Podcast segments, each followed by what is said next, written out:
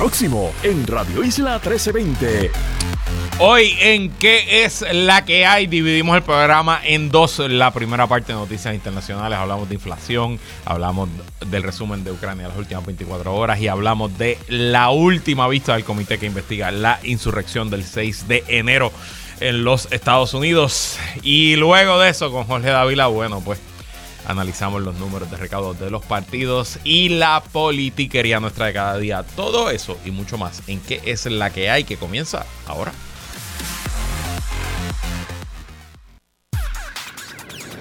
El análisis más potente y completo comienza ahora. Luis Herrero llega prendiendo fuego a los políticos y figuras que se atreven a dañar el país. Radio Isla 1320 presenta ¿Qué es la que hay? con Luis Herrero. Muy buenas tardes, bienvenidos y bienvenidas a ¿Qué es la que hay con Luis Herrero por Radio Isla 1320? Hoy jueves 13 de octubre del 2022. Estamos en vivo y en directo para todo Puerto Rico por el 1320 AM y su cadena para el mundo a través de radioisla.tv, nuestra aplicación para teléfonos Radio Isla Móvil y en facebook.com diagonal Radio Isla TV. Yo soy Luis Herrero y como siempre les invito a que me sigan en todas las redes sociales, twitter.com diagonal L Herrero, facebook.com diagonal L Herrero, instagram.com diagonal L Herrero y recuerda que este programa lo puedes escuchar en su formato podcast. Búscalo como qué es la que hay en tu aplicación de podcast favorita para que me escuches cuando a ti te dé la gana y qué es la que hay de qué vamos a hablar hoy. Sigue, sigue, sigue subiendo la inflación. Día 231 de la guerra en Ucrania, caliente y escandalosa. Última vista sobre insurrección del 6 de enero en el Congreso. Les cuento lo que ocurrió y como todos los jueves analizamos la politiquería nuestra de cada día con el analista de Radio Isla, ingeniero Jorge Dávila. Y bueno, vamos directo a los temas. Comencemos con la inflación. Ayer les comentaba que el índice de precios para los productores, que es el índice de precios de las compras al por mayor en los Estados Unidos en el mes de septiembre, había subido. Bueno, pues hoy el Departamento del Trabajo, el Buró de Estadísticas Laborales del Gobierno de los Estados Unidos publicó la otra parte de la moneda, el índice de precios al consumidor. Y demostraron otro aumento a pesar de todas las medidas que ha tomado la Reserva Federal de los Estados Unidos para eh, paliar la inflación. En el mes de septiembre la inflación aumentó en 8.2%, lo que es más de lo que eran las expectativas del mercado, aunque, aunque, vamos a sonar lo más, lo más optimista posible, es una leve, leve, leve reducción de cuánto fue la inflación en agosto. En septiembre fue 8.2, en agosto fue, adivina Yansari, ¿cuánto fue en agosto? 8.3. o sea que fue .01 fue la reducción en inflación eh, de agosto a septiembre. Eh, pero obviamente una inflación mensual de 8.2 pues es un número altísimo, un número eh, difícil de imaginarse y un número que no se veía, bueno, hemos viendo, lo hemos, lo hemos estado viendo en la economía de Estados Unidos en los últimos meses, pero que realmente no se veía hace décadas. Desde los 70 la economía de Estados Unidos no veía números de inflación tan altos como se han visto en este año. De hecho, y lo peor de estos números es que aun cuando se quitan los precios de la gasolina, del combustible en general y de la eh, comida, que son precios volátiles, son precios que, ¿verdad? Por, por la situación del mercado, porque los países productores de petróleo pues controlan eh, eh, la oferta del combustible y pueden manipular el precio. Aún quitando esos dos factores, la inflación subió 6.6%. De hecho, cuando entramos a los renglones de la economía donde más ha aumentado, pues no debe sorprender a nadie que el combustible eh, aumentó 58.1%. Eh, para septiembre, estos son números de septiembre de 2022 versus septiembre de 2021. Eh, la gasolina aumentó en 18.2%, el costo de la electricidad en 15.5%, la transportación aumentó en 14.6%, La, el precio de la comida en el hogar aumentó en 13.0%. El precio de nuevos vehículos aumentó en 9.4%. El precio de los alimentos fuera del hogar aumentó en 8.5% y como les dije, el precio del refugio, de la renta, ¿verdad? las hipotecas, etcétera, eh, aumentó en 6.6%. El precio de los carros usados 7.2% y el precio de los gastos médicos en 6.5%. Eh, en general, la inflación, cuando se compara septiembre 2022 contra septiembre 2021, el aumento es de 0.4%, que es mucho más que en agosto, agosto 2022 versus agosto 2021, el aumento fue de 0.1%. Y eh,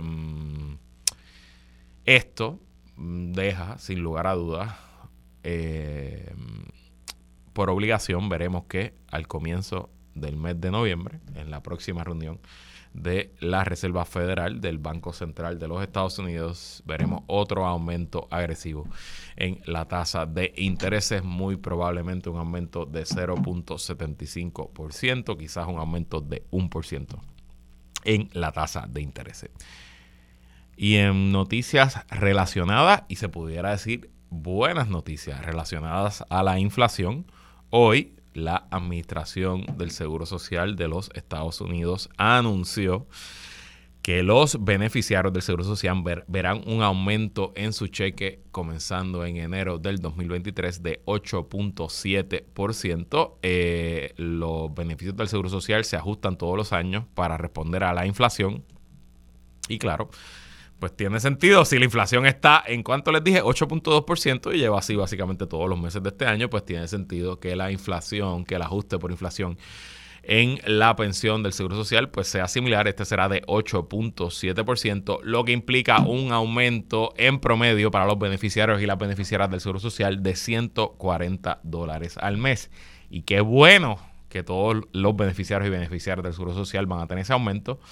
Pero de hecho, ese aumento es proinflacionario. En teoría son docenas de millones, quizás cientos de millones de personas que reciben pagos mensuales de seguro social y que todas esas millones de personas se le aumente su ingreso, bueno, pues eso aumenta la presión inflacionaria sobre la economía. Así que qué bueno para los recipientes del seguro social, pero muy probablemente esto siga abundando a las presiones inflacionarias en Estados Unidos en Puerto Rico y en todo el planeta. Y bueno, hablemos un ratito. Vamos a regresar a Estados Unidos, pero hablemos un rato de lo último en la guerra de Ucrania. Hoy tengo noticias en los tres frentes, en el frente militar, en el frente económico y en el frente diplomático, empezando por el frente militar. Ayer no hubo ataques con misiles rusos, hoy reanudaron los ataques con misiles, sobre todo, no solo con misiles, también con los drones eh, iraníes, que son unos drones kamikaze, unos drones suicidas que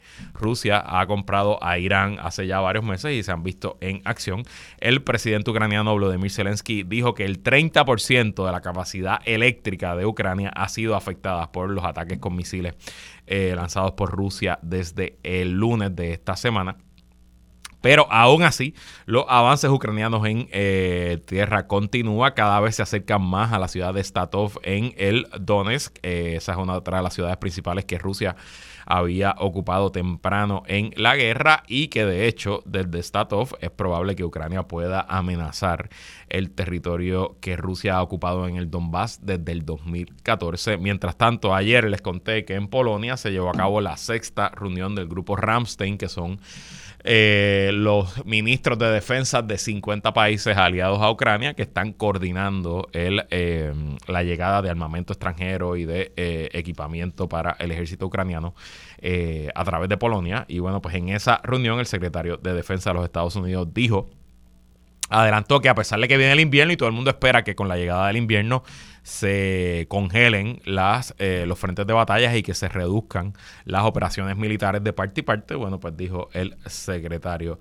de Defensa de Estados Unidos, Lloyd, que ellos esperan que Ucrania no pare sus eh, ofensivas y que continúen incluso aprovechando el invierno para seguir ganando y recuperando terreno. También gran parte de los anuncios en ese, esa eh, junta Ramstein 6 incluyeron la llegada de cientos de miles de uniformes y de equipamiento para el invierno y las temperaturas frías y se eh, espera que Rusia eh, enfrente también ciertos problemas con su equipamiento para invierno. Había salido una noticia hace varias semanas que se desaparecieron mágicamente 1.5 millones de uniformes de invierno del ejército ruso. También eh, como parte del programa de entrenamiento para tropas ucranianas, se graduaron hoy y regresaron a Ucrania 10.000 soldados ucranianos que completaron entrenamiento en Inglaterra, en Gran Bretaña, bajo la supervisión de eh, instructores y oficiales del ejército de Inglaterra, del ejército de Noruega, del ejército de Finlandia y de otros aliados de la OTAN. Mientras tanto, en el lado ruso, hoy el... Em, viceprimer ministro ruso, un señor que se llama Marat Kushnulin, obviamente estoy pronunciando ese nombre bastante mal, eh, anunció que el gobierno ruso asistirá en la evacuación de la ciudad de Gerson. Esto tras, de, eh, tras que el gobernador de esa ciudad nombrado por los rusos. Recuerden, Gerson está en el sur de Ucrania, es la, ciudad más grande que Rusia ha tomado, la tomó temprano en la guerra, la tomó en parte con colaboración de eh, personas que estaban dentro de, eh, de la ciudad y que estaban colaborando con el ejército ruso. Eh, y es ahí, en dirección a Gerson, que se ha eh, movido la contraofensiva ucraniana en las últimas semanas. Bueno, pues este, el, el, gobernador de la ciudad, o el alcalde, no sé realmente, el administrador de la ciudad nombrado por Rusia, un señor que se llama Volodymyr Saldo, había pedido temprano hoy que se evacuara, que los civiles se fueran de la ciudad porque esperan ataques ucranianos en, dirección a Gerson. Y hoy, bueno, pues el gobierno ruso anunció que en efecto sí van a asistir en la evacuación de esos civiles de la ciudad de Gerson, lo que todo apunta a que se viene una ofensiva en esa dirección. Mientras tanto, el Estado Mayor ucraniano informó hoy que Rusia ha dado orden de detener actividades ofensivas en el Donbass, esto debido a la baja moral de las tropas rusas que no quieren eh, pues emprender ningún tipo de ofensiva porque le falta equipamiento, le falta entrenamiento, etcétera, etcétera.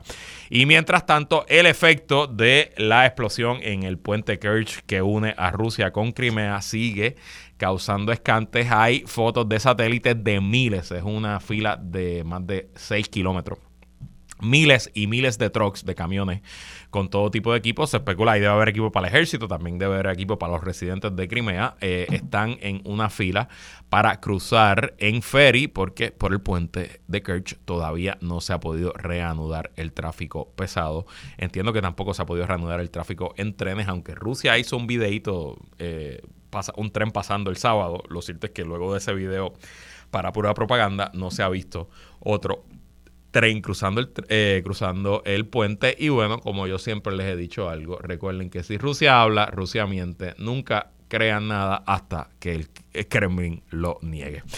Pasando al frente económico, hoy se reunió Vladimir Putin con el presidente de Turquía, Erdogan, y le ofreció a Turquía, recuerden que Turquía, aunque es miembro de la OTAN, y ha sido bastante firme en contra de Rusia, también ha sido mediador en ciertos asuntos y fue Turquía el parte junto a la ONU que negociaron el acuerdo para la exportación de grano ucraniano a través de los, de los puertos del Mar Negro de Ucrania. Eh, pero lo cierto es que Turquía es medio, no quiero decir Rusia curious, pero es medio dictador curious. Eh, pues Putin le dijo a Erdogan, oye, eh, ¿qué tal si tú te conviertes en mi hub regional de gas natural y yo saco todo el gas natural a Turquía y tú desde aquí se lo vendes a Europa y a otras partes del mundo. Así que interesante la estrategia económica de Rusia. Vamos a ver si le da resultados de tratar de romper el bloque de Occidente a través de ofrecimientos de eh, gas natural y otros combustibles. Y en el frente diplomático, ayer la Asamblea General de la ONU eh, votó eh, una resolución para condenar eh, la invasión rusa a Ucrania y defender los principios de la Constitución de la ONU, el Charter de la ONU, que eh, incluye que los países debe, a, los países se les debe respetar su eh, integridad territorial. La moción, obviamente esto es la Asamblea General de la ONU, estas mociones, estas resoluciones no tienen fuerza de ley pero obviamente mandan un mensaje de por dónde está la opinión pública mundial y fue aprobada con 143 votos a favor, 5 votos en contra y 35 abstenciones. Lo interesante es que esta votación, que fue el 12 de octubre, ayer en la Asamblea General de la ONU, si la comparamos con una votación eh, similar del 2 de marzo del 2022, 2 de marzo, eso es apenas, la guerra comenzó el 24, o sea que estamos hablando de apenas seis días después de la invasión rusa. Esa votación del 2 de marzo se aprobó con números holgados también. Fue 141 a favor, 5 en contra, 35 abstenidos. Esta hora fue 143 a favor, 5 en contra, 35 abstenidos. Así que hubo dos votos que se cambiaron. Y esos votos fueron la República de Angola en África y la vecina Honduras en Centroamérica, que se habían abstenido en la primera votación y ahora votaron a favor. En contra votaron, bueno, pues obviamente Rusia y todos sus aliados que son pues Bielorrusia, Corea del Norte, Nicaragua y Siria. Esos son los cinco votos en contra. Mientras tanto, siguieron abstenidos. Eh, los más importantes de los abstenidos son China e India, que, eh, bueno, pues han sido eh, bastante cuidadosos a la hora de intervenir y de presentar, ¿verdad?, una imagen de neutralidad ante este escenario.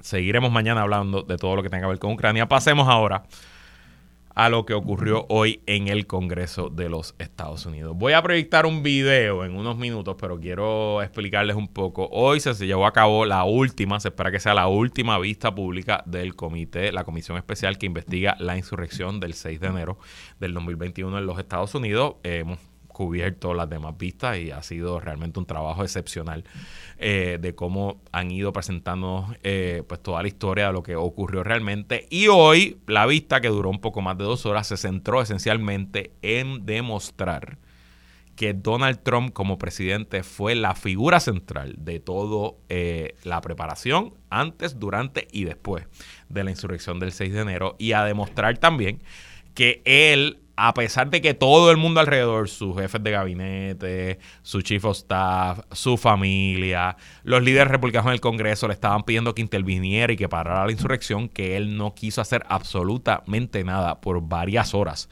hasta que por fin la situación se convirtió insostenible. Y de hecho, si no fuera porque el vicepresidente Mike Pence, la presidenta de la Cámara Nancy Pelosi y el líder de en ese momento la minoría, pero camino a ser el líder de la, de la mayoría, Chuck Schumer, no se, no se involucraron y tomaron acción, probablemente no hubieran llegado allí la Guardia Nacional y las otras tropas que finalmente pues acabaron ¿verdad? Eh, limpiando el Capitolio.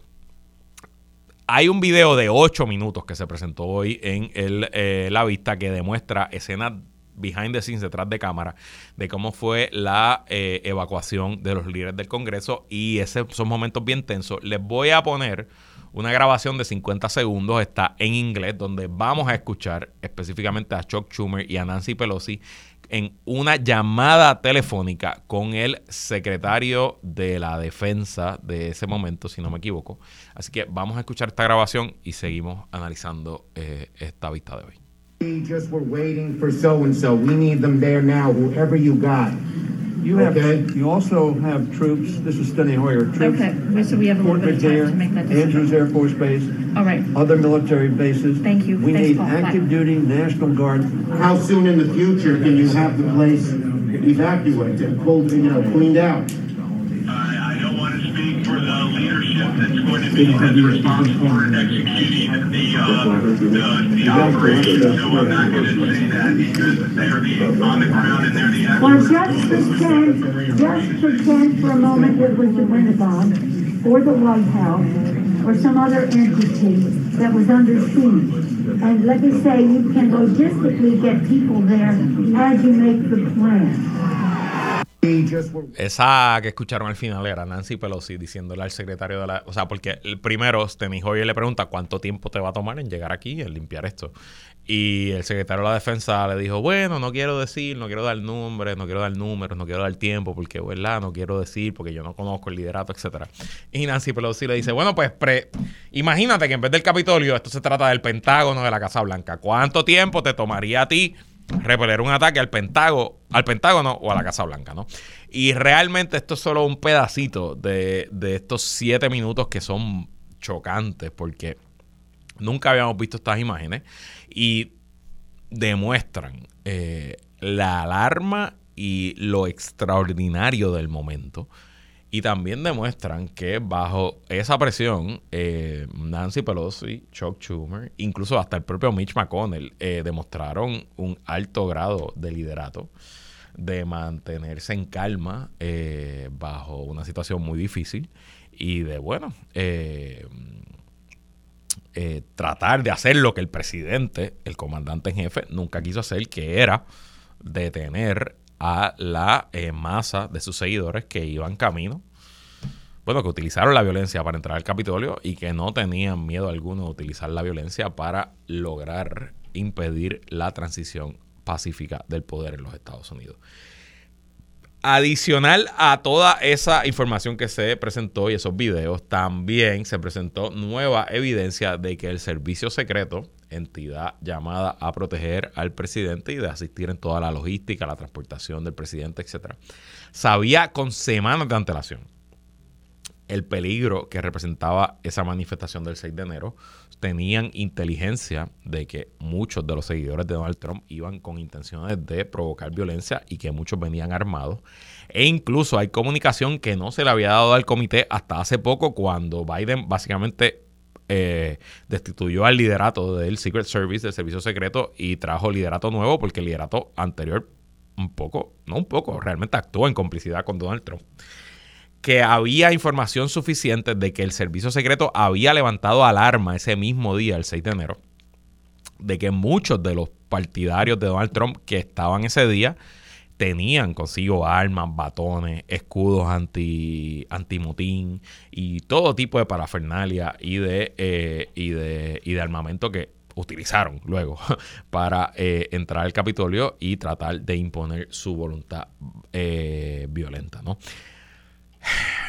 Lo interesante de todo este asunto al final y lo que fue el punto culminante de la vista es que el comité decidió citar bajo desacato, lo que en inglés se dice un supina, al expresidente Donald Trump para que testifique ante el comité. Eso se aprobó en votación unánime y bipartita 9 a 0.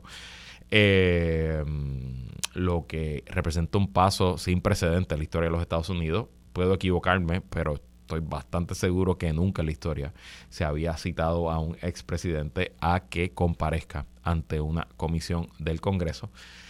Pero, habiendo dicho eso, eh, la realidad es que es muy probable que Trump nunca comparezca porque a este Congreso apenas le quedan tres meses. El 2 de, de enero del 2023 expira este Congreso. Y estoy bastante seguro que Donald Trump va a pelear ese supina, esa orden de comparecencia en los tribunales y va a buscar la manera de que corra el tiempo y de que lo salve la campana y que no tenga que testificar ante la comisión especial que investiga la insurrección del 6 de enero. Y como si fuera poco, además del el testimonio revelador y la vista de hoy, que ha sido muy mala para el presidente Donald Trump, hoy mismo a la misma vez que se estaba llevando la vista, el Tribunal Supremo de los Estados Unidos decidió 9 a 0 rechazar una solicitud del presidente Donald Trump y sus abogados para que el Supremo interviniera en el proceso de eh, los documentos secretos y confidenciales que eh, Trump tenía ilegalmente guardado en su residencia en Mar-a-Lago, en Florida. No voy a entrar en todos los detalles del trámite judicial, pero esencialmente, como saben, en agosto el FBI y el Departamento de Justicia allanó y se llevó cientos de documentos, creo que miles y miles de páginas de documentos del gobierno que Trump tenía en su casa.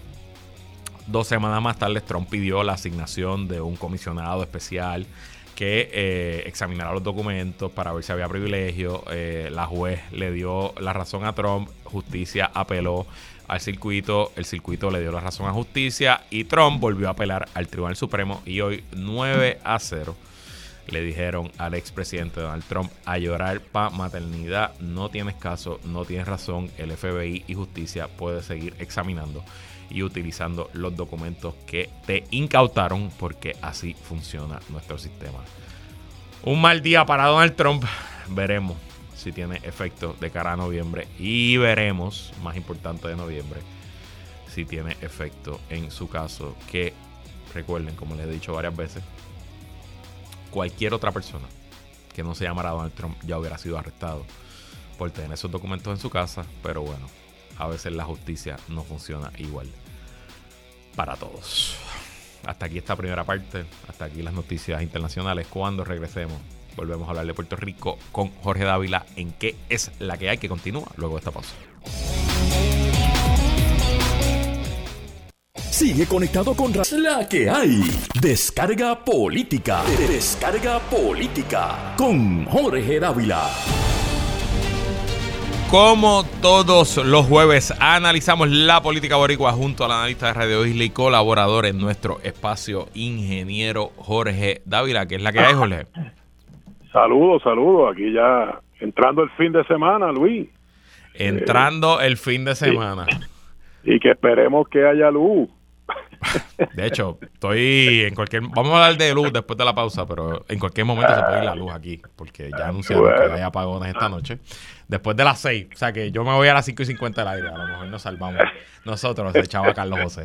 Yansari me está mirando aquí. Eso es problema de Carlos José, no es problema de nosotros. Bueno. Vamos a ver. Vamos a la Ay, política. Se evaporan las finanzas del Partido Popular con esa portada. El nuevo día de hoy informó los últimos números de recaudos de los partidos y candidatos al 30 de junio del 2022. A esa fecha, el PPD apenas tenía, escuchen bien, 240 dólares en su cuenta de banco. Eso es menos del mínimo del banco. Si es el Banco Popular, ya están pagando recargo. Eh, Jorge, tu reacción a ese raquítico número. Bueno, que espero que el recargo no sea mucho, porque acá Va a rebotar, ese cheque va a rebotar. ¡Bum! se le acaban los 200 dólares rápido. Mira, eh, ¿qué te puedo decir? No es la primera vez que ocurre en el Partido Popular, ocurrió en el cuatro años pasado y lo hablábamos hace una semana, eh, donde entonces el entonces presidente, eh, creo que era Aníbal José Torres, ¿no? Eh, tuvo que básicamente solicitar, ¿verdad? Eh, con, con, con, con desesperación de que la gente aportara, eh, porque no había no había dinero para pagar los gastos operacionales. Así que ya ya el Partido Popular está acostumbrado a eso. Eh, mira, varios varios factores. Eh, Luis, número uno, yo creo que cada día va a haber menos gente dispuesta a, y, y te estoy hablando, ¿verdad? Siempre están los, los inversionistas políticos y eso seguirán dando dinero, pero pero el que daba eh, pesito a pesito, eh, sus 10 dólares aquí, sus 25 dólares, en algún momento en el PNP había un programa mediante el cual eh, eh, se te ¿verdad? se te sacaban de la cuenta de Te cheque de- del cheque de una tarjeta Ujú. 5 o 10 dólares. Eh, yo, yo creo que ese tipo de donativos se va a acabar por, por, pues por muchas razones, el desencanto que hay con los partidos principales. Número uno, número dos, eh, ¿verdad? Todos estos escándalos de corrupción eh, y de la forma que se recaudaron eh, dinero en, la- en las últimas campañas, pues yo creo que ha traído desconfianza. Y número tres, el hecho de que, de que cada día los partidos como institución valen menos. Eh, y obviamente, eh, ¿verdad? Ahora los candidatos recogen dinero eh, para, ¿verdad? para sus campañas, eh, sobre todo ahora que se han eh, proliferado las primarias. Eh, pues los candidatos que antes pues hacían un cumpleaños eh, el gobernador o, o el presidente del partido y lo hacía para recaudar fondos para su partido ahora recauda fondos para su campaña. Eh, eh, así que por todas estas razones a mí no me sorprende que cada día los partidos políticos como institución pues sus cuentas bancarias eh, estén básicamente desfalcadas. Eh, sin embargo, si ves los números, eh, ves, ves obviamente la desfase con, con, los, con los recaudos de los candidatos, eh, que son mucho más que, que los partidos como institución, y esto es una tendencia que se ha ido incrementando y que pues augura eh, otra vez que, que los partidos como institución cada día sean sean menos fuertes eh, y sean los candidatos los que los que verdaderamente levanten dinero. Y entonces pues eh, nadie nadie va a apostar hasta que sepa quién es el quién es el que está corriendo no así que para esta época pues obviamente eso se va a hacer mucho más evidente porque todavía no hay eh, en los partidos principales, por lo menos, un claro candidato a la, a la gobernación, aunque algunos ya han hecho sus respectivos anuncios, no, no creo que ninguno tenga garantizado ese puesto. Yo te, te compro todos los argumentos y estoy de acuerdo en todos los argumentos, pero es mucho más difícil levantar dinero ahora para un partido que hace 20 años, probablemente sí.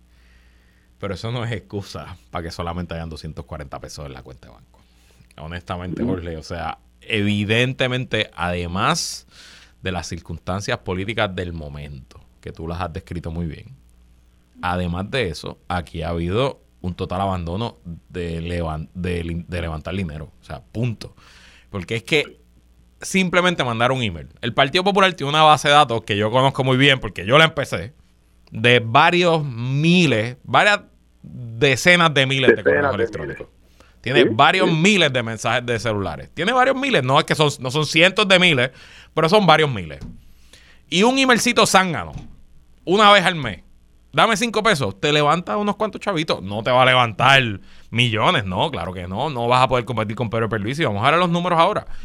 Pero honestamente, Jorge, o sea, de que tú tengas 240 pesos en el banco, pues me dice que aquí nadie estaba levantando dinero. Y lo peor, que para mí es lo que hace que esto raye en el malpractice político, es que, Jorge, yo creo que este es el tercer artículo que Gloria Ruiz Cuilan, la periodista que cubre política en el Nuevo Día, ha escrito sobre el mismo contrallado tema.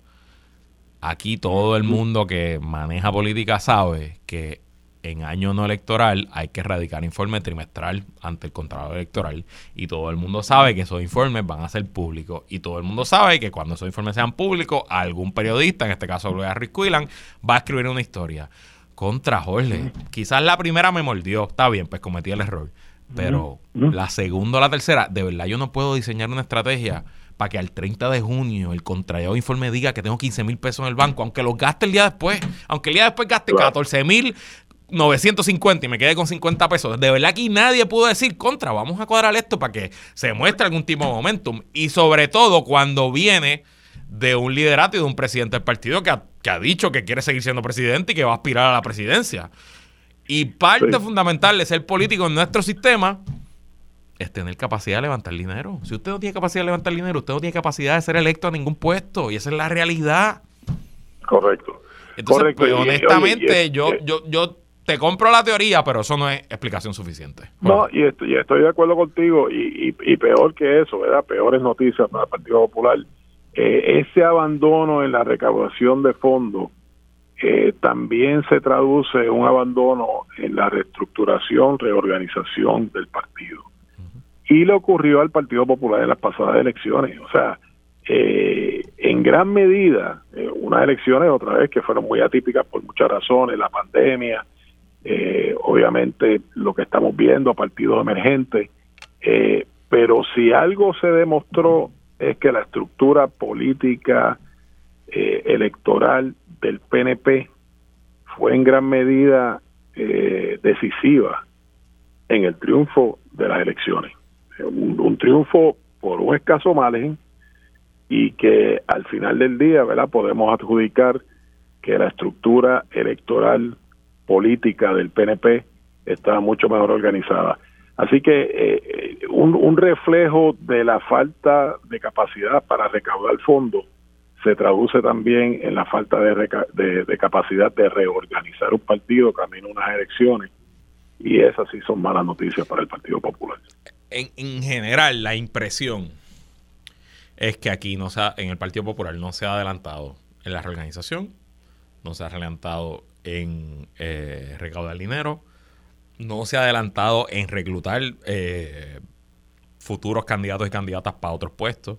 Que yo sepa, aquí no hay un esfuerzo de buscarle presidentes municipales en lugares donde el Partido Popular no ganó. Aquí, que yo sepa, no hay esfuerzos de pensar quiénes van a ser los candidatos y candidatas por acumulación en el futuro. Aquí cada cual está lo loco. Y evidentemente en el Partido Popular Democrático en Puerto Tierra no ha pasado nada desde la derrota de noviembre del 2020. Y estamos hablando de institución que cada día está más débil, está más resquebrajada, está perdiendo relevancia en el país y al cuadro directivo eso parece no preocuparle demasiado. y que muy pronto va a dejar de ser la segunda fuerza política en Puerto Rico. Vamos, Si poco a no, poco. si no, si no lo ha, si no lo ha dejado ya. En dinero son la quinta fuerza política. Bueno, bueno, eh, y posiblemente en reorganización eh, pueda estar más atrás de, de, otro de los partidos emergentes. Eh, así que, y, nada, obviamente todo eso es reflejo de un liderato que en este momento está eh, en intensivo, en intensivo y, que se enfrenta a unas primarias que, que yo no sé quién va a salir favorecido, pero me parece que, que José Luis Dalmau no va a ser. Mira, Jorge, yo quiero seguir hablando de este tema y quiero analizar los números de otros partidos y del gobernador Pierluisi, pero como tengo la pausa en Puerto Rico. Seguimos con el análisis en Radio Isla 1320. ¿Qué es la que hay? Con Luis Herrero. Regresamos y seguimos conversando como todos los jueves con Jorge Dávila. Antes de ir a la pausa estábamos hablando de los números de recaudación de todos los partidos, específicamente del Partido Popular que terminó el trimestre del 30 de junio con 240 dólares en el banco. Y Jorge, en la pausa me escriben y me dicen que ni siquiera la TH móvil del Partido Popular está funcionando. Había TH móvil y acabo de abrir la plataforma y la chequeé y en efecto le puedo donar al Partido No Progresista, pero al Partido Popular Democrática no se puede. Y te añado, levantar dinero por internet ya no es algo novel, esto no es nuevo, esto lleva pasando ya por décadas. En el 2020, en la campaña Aníbal Acevedo Vilá, una campaña que perdió por 10 puntos.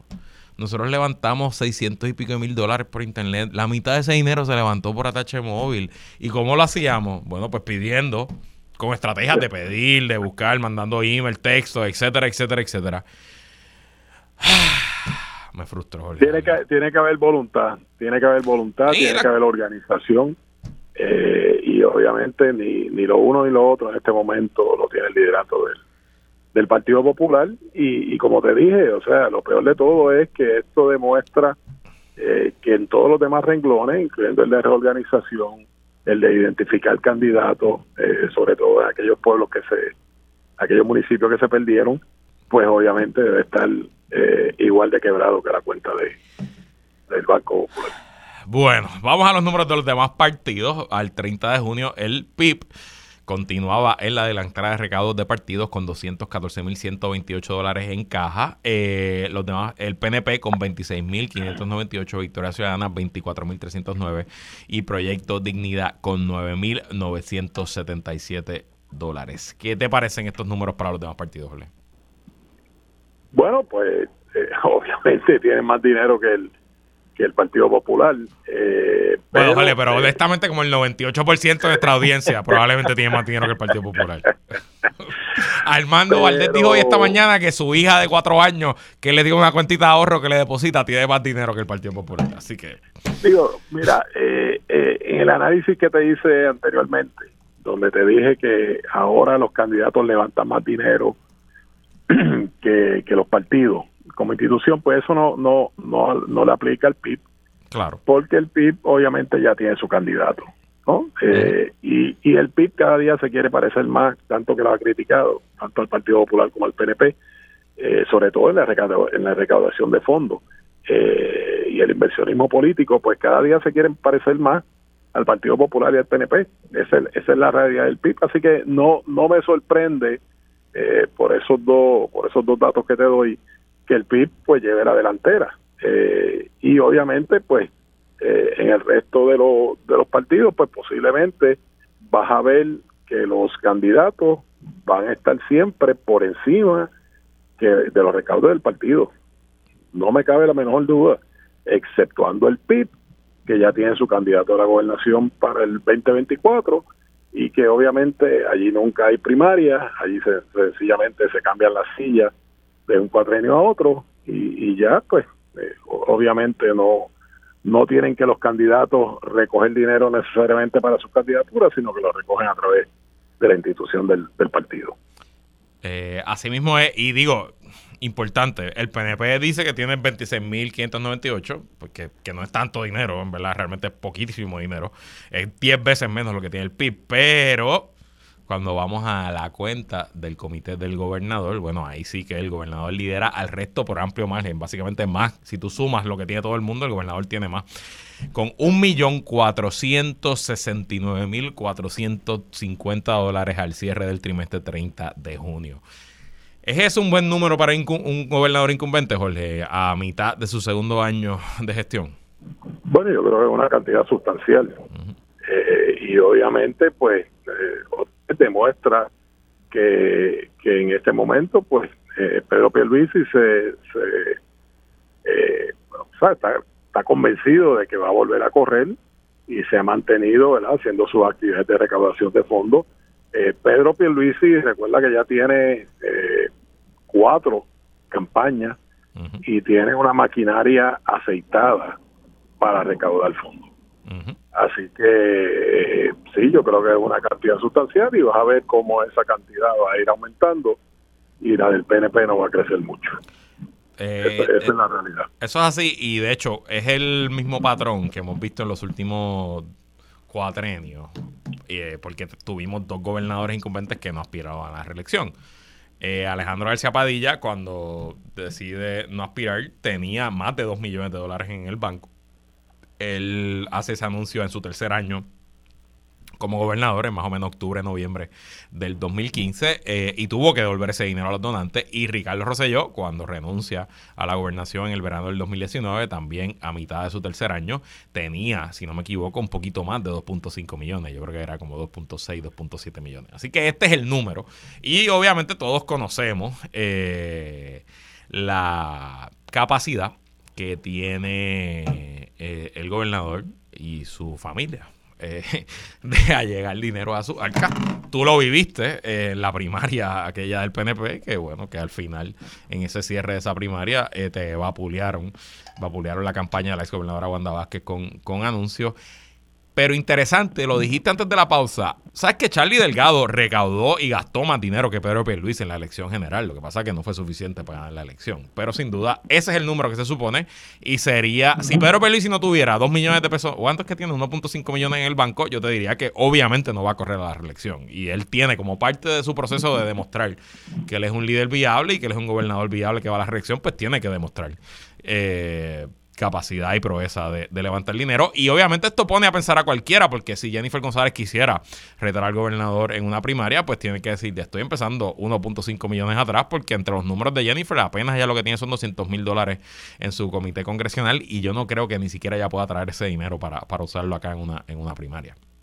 Claro, pero, pero fíjate que eh, usas el ejemplo de Charlie Delgado eh, y obviamente sí, la recaudación de fondos... Eh, ¿verdad? Es un símbolo de, fortaleza, de, organización, de capacidad, eh, pero no necesariamente el que más dinero levanta es el que gana. Eh, ahí, ahí es que otra vez la, la, la fuerza política, la fuerza electoral, pues puede hacer una diferencia, aunque no necesariamente hayan levantado más dinero, ¿no? y, yo creo que el ejemplo lo acabas de dar. Eh, Charlie Delgado levantó más dinero, pero no tenía una organización electoral que defendiera su voto. Esa, es la realidad. Eh, y, eso está en los números. Eh, el trabajo electoral eh, que hizo el PNP sobrepasó por mucho, por mucho, el trabajo electoral que hizo el Partido Popular y ahí estuvo la diferencia sobre todo se magnifica cuando es una elección cerrada, ¿no? Correcto. Pues si es una elección abierta, pues, pues posiblemente, aunque no tenga todos los funcionarios, los votos van a llegar eh, orgánicamente, pero cuando es una elección cerrada, como fue esta, eh, pues obviamente la, la capacidad electoral fue fue la que al final del día decidió decidió la elección. Así que obviamente los candidatos lección aprendida, tienen que levantar dinero, pero tienen que tener una estructura política y electoral que ver en los votos a través de todo Puerto Rico. Eh, en la política, Jorge, al igual que en la vida, el dinero no es todo, pero hace las cosas más fáciles. No, definitivamente. O sea, en el caso en el caso de la primaria del PNP eh, fue más que evidente, ¿no? La, la diferencia significativa que, había en, los recaudos de una y otra campaña. Eh, y al final del día tuvo mucho que ver, ¿no? Eh, porque obviamente eh, cuando tienes la cantidad de dinero que se tenía y la utilizas eh, en campañas negativas en contra de, en, aquel caso de la gobernadora Wanda Vázquez, pues como tú dices, básicamente crearon una imagen eh, ante ante los votantes del PNP que, que sencillamente pues pues era muy difícil contrarrestar eh, por la falta por la falta de capacidad de levantar dinero eh, en aquel entonces, ¿verdad? Eh, por lo menos levantar dinero de forma legal. Bueno, Jorge, nada. No te voy a pedir que hagas una transferencia electrónica al Partido Popular porque pues no hay No, forma no. de hacerlo porque ni ATH móvil, ni. PayPal, ni website, ni nada. Digo, además está decir que con lo mucho que te aprecio, aunque me lo pidieras, no lo haría, ¿verdad? Yo lo sé, yo Pero- lo sé. Pero como quiera, como quiera, no, no habría forma de hacerlo. Así que, bueno. Qué Vamos, vamos a ver. desastre. Vamos a ver. Yo, yo me imagino que, que ¿verdad? la base del Partido Popular está loca porque lleguen las primarias. No, de los chats, enero, los chats de, los chats de populares que yo estoy están prendidos en fuego desde a la medianoche de anoche cuando el nuevo día puso la portada. Desde esa hora anoche ya están prendidos en fuego. Y la mayoría me dicen, los que me dicen es, pero es que a mí ni me han pedido, caramba. Bueno, pues mi- mira, mira a ver cómo busca la forma de depositar por lo menos 10 dólares ahí para que haya No los 250. puedo, acabo de chequear en Atache Móvil cómo hace la gente ahora, no puedo. Ole Dávila. Tiene que hacer, la- tiene que hacer la fila en el banco. No Yo- te queda de otra. Ni siquiera póngase la luz, qué sé yo, con una lata y le echo cinco pesos. Ay, Dios mío. Vamos, vamos a ver, vamos a ver, vamos a ver si quién, quién ¿verdad? ¿Quién, quién sucumbe primero, si, si ¿verdad? los abonados de energía eléctrica que estamos a punto de estar sin luz ya mismo o la cuenta del Partido Popular. Esa apuesta no la cojo. Jorge Dávila, gracias por estar aquí. Buen fin de semana. Ah, igual a ti, hasta aquí esta edición de que es la que hay con Luis Herrero. Como siempre, agradecidos de su sintonía y patrocinio. Patrocinio más grande que el que le está dando los populares al Partido Popular. hasta aquí esta edición. Nos vemos. Quédese con nosotros. La mejor programación y análisis de la radio puertorriqueña continúa en Radio de Isla 1320. Si no, se va la luz. Hasta mañana. Bye.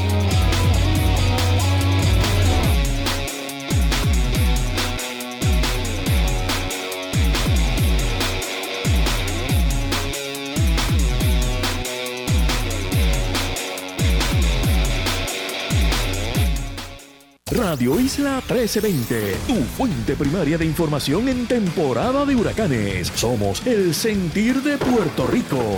Traído a ustedes por Danosa. No lo selles con otra cosa, séllalo con Danosa. Goya, habichuelas guisadas Goya, listas para comer. Y la Lotería de Puerto Rico.